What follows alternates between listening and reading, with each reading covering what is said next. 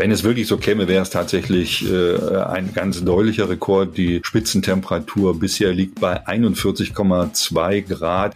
Also das läge deutlich darüber. 45 Grad in NRW erwartet. Ich glaube, bei der Nachricht sind wir alle ein bisschen zusammengezuckt in den letzten Tagen. Und dann gibt es gleichzeitig auch noch Meldungen, dass in Teilen von NRW das Trinkwasser bei Hitze schnell knapp werden kann.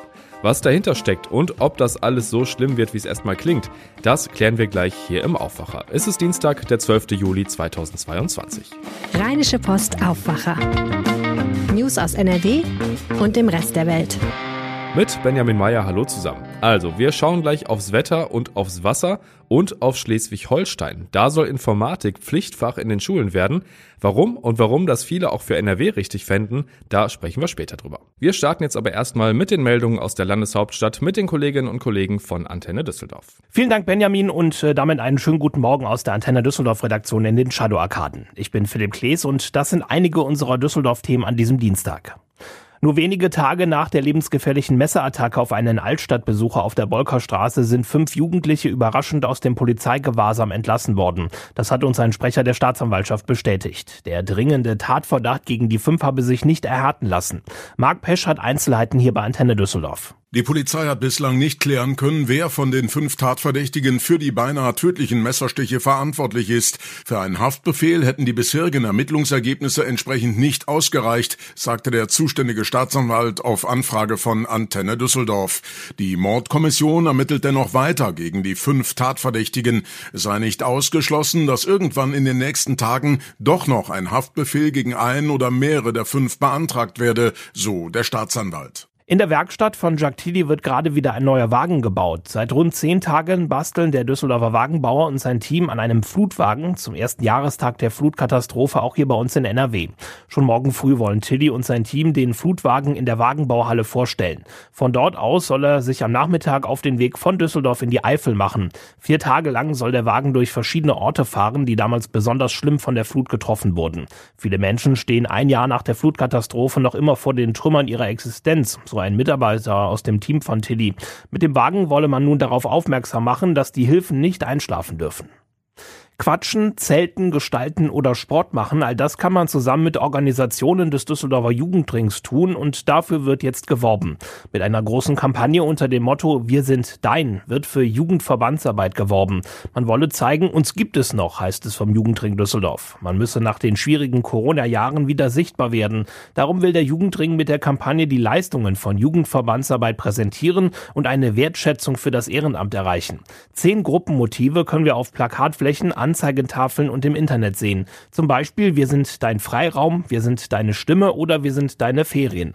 Alle Personen auf den Gruppenbildern sind Ehrenamtliche der Düsseldorfer Kinder- und Jugendverbände.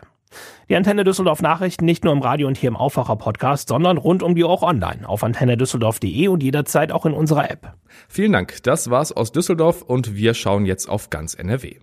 Da gab es ja in den letzten Tagen die Meldung, dass wir hier die 45 Grad Marke knacken würden. Ich glaube, das wären Temperaturen, da freut sich wirklich niemand mehr drauf, sondern die machen einfach Angst. Wie ernst man diese Zahl nehmen sollte, da sprechen wir gleich drüber. Was aber klar ist, es wird ab heute wieder heißer bei uns in NRW und da könnte man ja durchaus mal auf den Gedanken kommen, einfach mal kurz unter die kalte Dusche zu gehen. Das ist aber tatsächlich nicht überall in unserem Bundesland völlig bedenkenlos möglich, denn an manchen Orten kann das Trinkwasser bei Hitze schnell knapp werden. Jörg Isringhaus aus dem NRW-Ressort der RP ist jetzt bei mir. Jörg, um welche Gegenden in NRW geht's denn dabei? Ja, es geht vor allen Dingen um Teile von Ostwestfalen und da besonders um die Kreise Paderborn und Minden-Lübbecke. Also auch nicht komplett diese Kreise, aber Teile davon. Woran liegt denn das, dass das Wasser da knapp wird? Im Grunde genommen ist das Wasser knapp, weil die Menschen in Stoßzeiten, das heißt an besonders heißen Tagen, alle gleichzeitig äh, ihre Pools in den Gärten befüllen und die ihre Rasen sprengen. Die Wasserversorger dort sagen, dass sie eigentlich kein Problem haben, über das Jahr die Menschen mit Trinkwasser zu versorgen. Aber gerade diese, diese Spitzenzeiten verlangen ihnen doch einiges ab denn sie beziehen das äh, Wasser aus der Erde, also das Grundwasser und äh, nicht wie bei uns äh, aus Talsperren. Wenn es jetzt auf einmal so heiß wird, dann kann man ja auch schon mal auf die Idee kommen, sich im Baumarkt zumindest so einen kleinen Pool zu besorgen und den voll zu machen. Wird ja wahrscheinlich auch passieren, ne? Ganz genau. Und äh, deshalb versuchen die auch diese äh, diese Zeiten zu entkoppeln. Also die appellieren an die Menschen dort vor Ort, ähm, dass sie ihre Pools dann befüllen, wenn die Sonne eben nicht scheint, also möglichst, sage ich mal, bis äh, Ende April, also wenn es noch nicht so sonderlich warm ist, damit äh, diese Spitzenbelastungen nicht alle gleichzeitig auftreten. Gut, im April bei Nieselregen würde ich jetzt ehrlich gesagt auch nicht auf die Idee kommen. Ja, das ist absolut berechtigt. Aber du hast ja schon gesagt, die Wasserversorger appellieren jetzt an die Menschen, ihren Verbrauch nicht explodieren zu lassen. Geht's da denn vor allem um solche ja, extremen Nutzungen wie Pools, weil das ist ja doch eher eine Ausnahme, oder auch tatsächlich um alltäglichere Dinge? Es geht vor allen Dingen um diese Extremnutzung. Wie gesagt, also die eigentliche Trinkwasserversorgung ist gesichert. Hm, man versucht aber generell die Menschen dazu zu bringen, sorgsam mit Wasser umzugehen und das als ganz wichtiges Nahrungsmittel zu begreifen. Da haben auch zum Beispiel ähm, Wasserbeschaffungsverbände so eine Trinkwasserampel eingerichtet. Die steht dann entweder auf Rot, Gelb oder Grün, äh, je nachdem, wie gerade die Lage ist. Die stand jetzt sehr lange Zeit auf Gelb, kurz davor auch auf Rot, ist jetzt gerade kurzzeitig mal auf Grün gesprungen, aber die sagen auch schon wieder, jetzt, äh, wenn es wieder sehr heiß wird, äh, kann es durchaus sein, dass wir da wieder auf Gelb gehen müssen.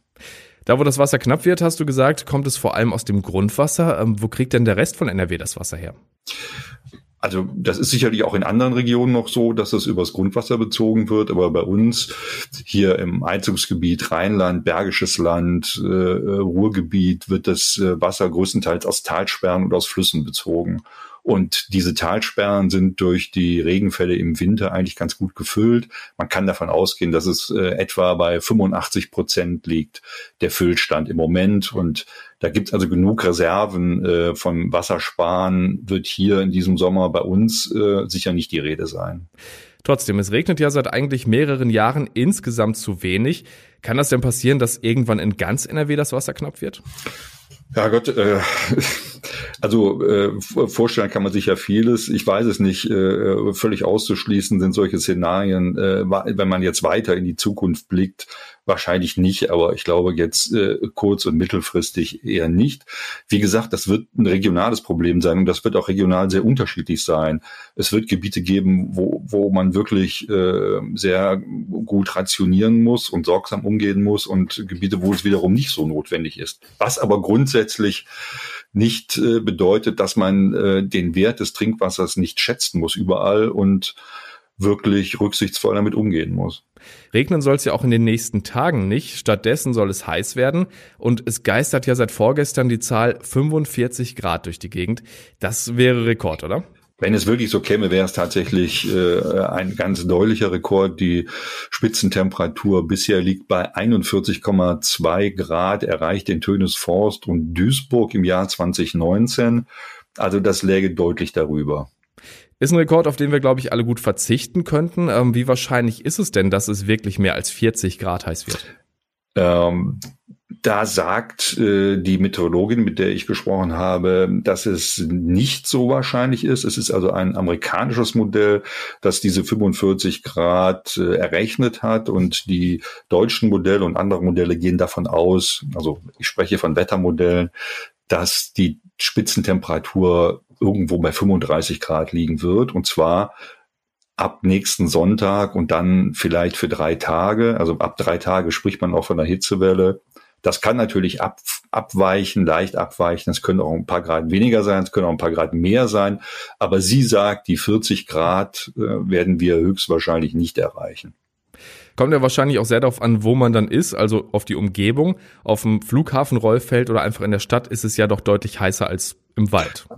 Absolut, absolut. Also das äh, wird auch regional sehr unterschiedlich sein. Im Bergischen Land, äh, das ja etwas höher liegt als das Rheinland, äh, wird es auch ein bisschen kühler sein. Also äh, das wird nicht flächendeckend äh, auch nicht die 35 Grad äh, werden, sondern äh, irgendwas um die 30. Man, man kann sagen, es wird auf jeden Fall heiß.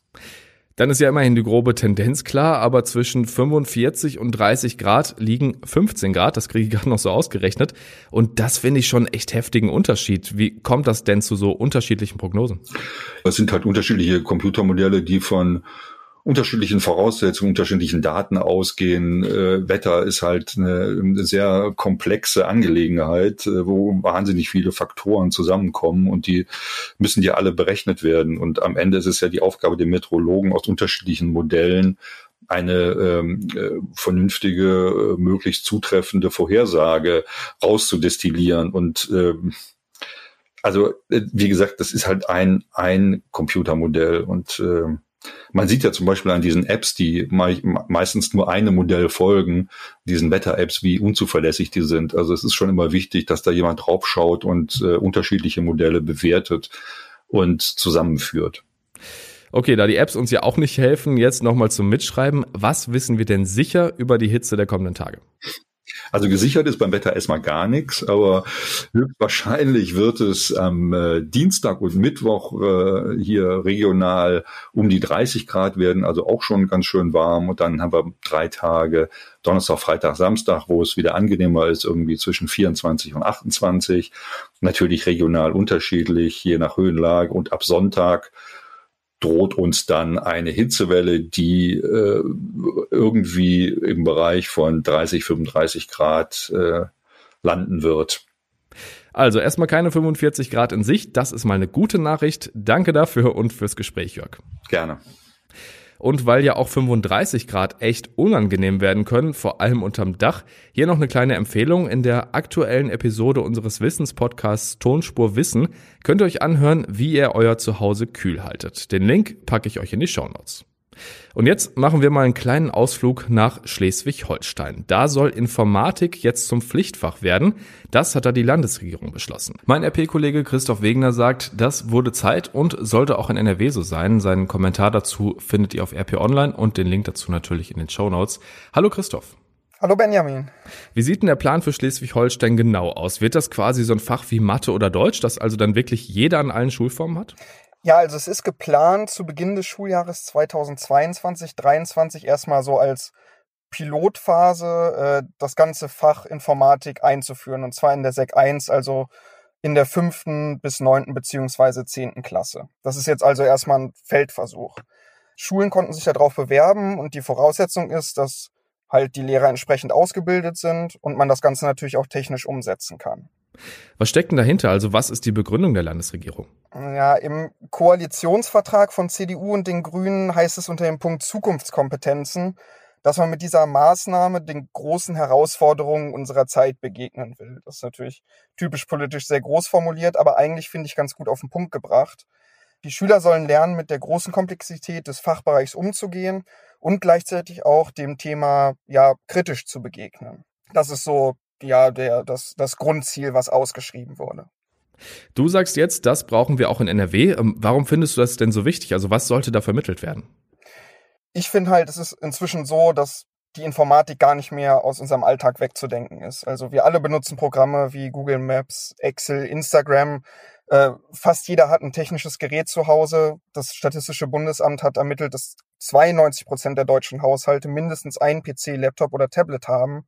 Nur die wenigsten wissen aber etwas mit Programmiersprachen oder Prozessabläufen, die hinter diesen Programmen stecken, anzufangen und wagen sich so ein bisschen tiefer in den IT-Kosmos vor. Und ich finde, das muss sich auf jeden Fall ändern, aus unterschiedlichen Gründen. Einmal, damit Deutschland nicht den Anschluss verliert in der digitalen Welt. Denn ich finde, es geht auch darum, junge Talente zu finden und zu fördern die dann vielleicht in der Lage sind, neue technische Entwicklungen made in Germany quasi selbst voranzutreiben. Außerdem geht es, finde ich, auch darum, dass eigentlich alle in der Gesellschaft möglichst souverän mit digitaler Technologie umgehen können. Dafür muss man gar nicht unbedingt drei Programmiersprachen beherrschen. Ich finde, Medienkompetenz ist da genauso wichtig. Also, wie erkenne ich Fake News? Wie schütze ich mich im Internet? Und wie verhalte ich mich zum Beispiel richtig in Kommentarspalten von Facebook und Co. Jetzt ist es so, dass das in Schleswig-Holstein nur für Gymnasien und Gemeinschaftsschulen gilt. Macht das für dich denn Sinn, das auf diese beiden Schulformen zu begrenzen? Finde ich überhaupt nicht, weil meiner Meinung nach schafft das ungleiche Verhältnisse. Meiner Meinung nach sollte Informatik an jeder Schule unterrichtet werden. Es geht ja nicht nur irgendwie um hochtrabende Jobs in, in Riesenunternehmen oder, oder Start-ups, digitale Programme gehören inzwischen zu jeder Branche eigentlich mehr oder weniger dazu. Zum Beispiel, wenn man Schichtpläne erstellt oder halt um alltägliche Prozessabläufe zu optimieren. Und ich finde, das gilt in der Krankenpflege ebenso wie im Handwerk. Und wer sich da schnell in solche Programme einfindet und Lösungsmöglichkeiten sieht und vielleicht sogar neue Ideen mit einbringt, der hat auf jeden Fall einen Vorteil. Jetzt ist ja die technische Ausstattung an vielen Schulen, na, ich sag mal, überholungsbedürftig. Ist das denn so überhaupt machbar? Es muss auf jeden Fall viel mehr Geld für technische Ausstattung investiert werden. Ich sage jetzt mal überspitzt, wenn man Informatik auf einem Rechner beigebracht bekommt, auf dem Windows 98 läuft, dann hat das ja überhaupt nichts mit der technischen Realität zu tun. Deswegen ist es super wichtig, dass man da technisch auf dem neuesten Stand ist. Und das gilt natürlich genauso für gut ausgebildete Lehrer, die Entwicklung selbst mit verfolgen und dann auch entsprechend an die Schüler vermitteln können. Denn wenn man da schon hinten ansteht, dann müssen sich die Schüler, die da wirklich dran interessiert sind, sich das Ganze ja wieder zu Hause beibringen und das sollte ja eigentlich nicht der Sinn der Sache sein. Dann sind wir mal gespannt, wie das weitergeht und ob das Ganze irgendwann auch nach NRW kommt. Vielen Dank, Christoph. Vielen Dank für die Einladung. Mach's gut. Und wir schauen jetzt noch auf die Meldungen des Tages und da fangen wir mal mit einer unangenehmen Nachricht für viele Pendler an. Die Bauarbeiten an den Bahngleisen zwischen Wuppertal und Düsseldorf verzögern sich. Seit Ende Juni gibt es da einen Schienenersatzverkehr für die S8, S28 und S68 und den RE4 und den RE13.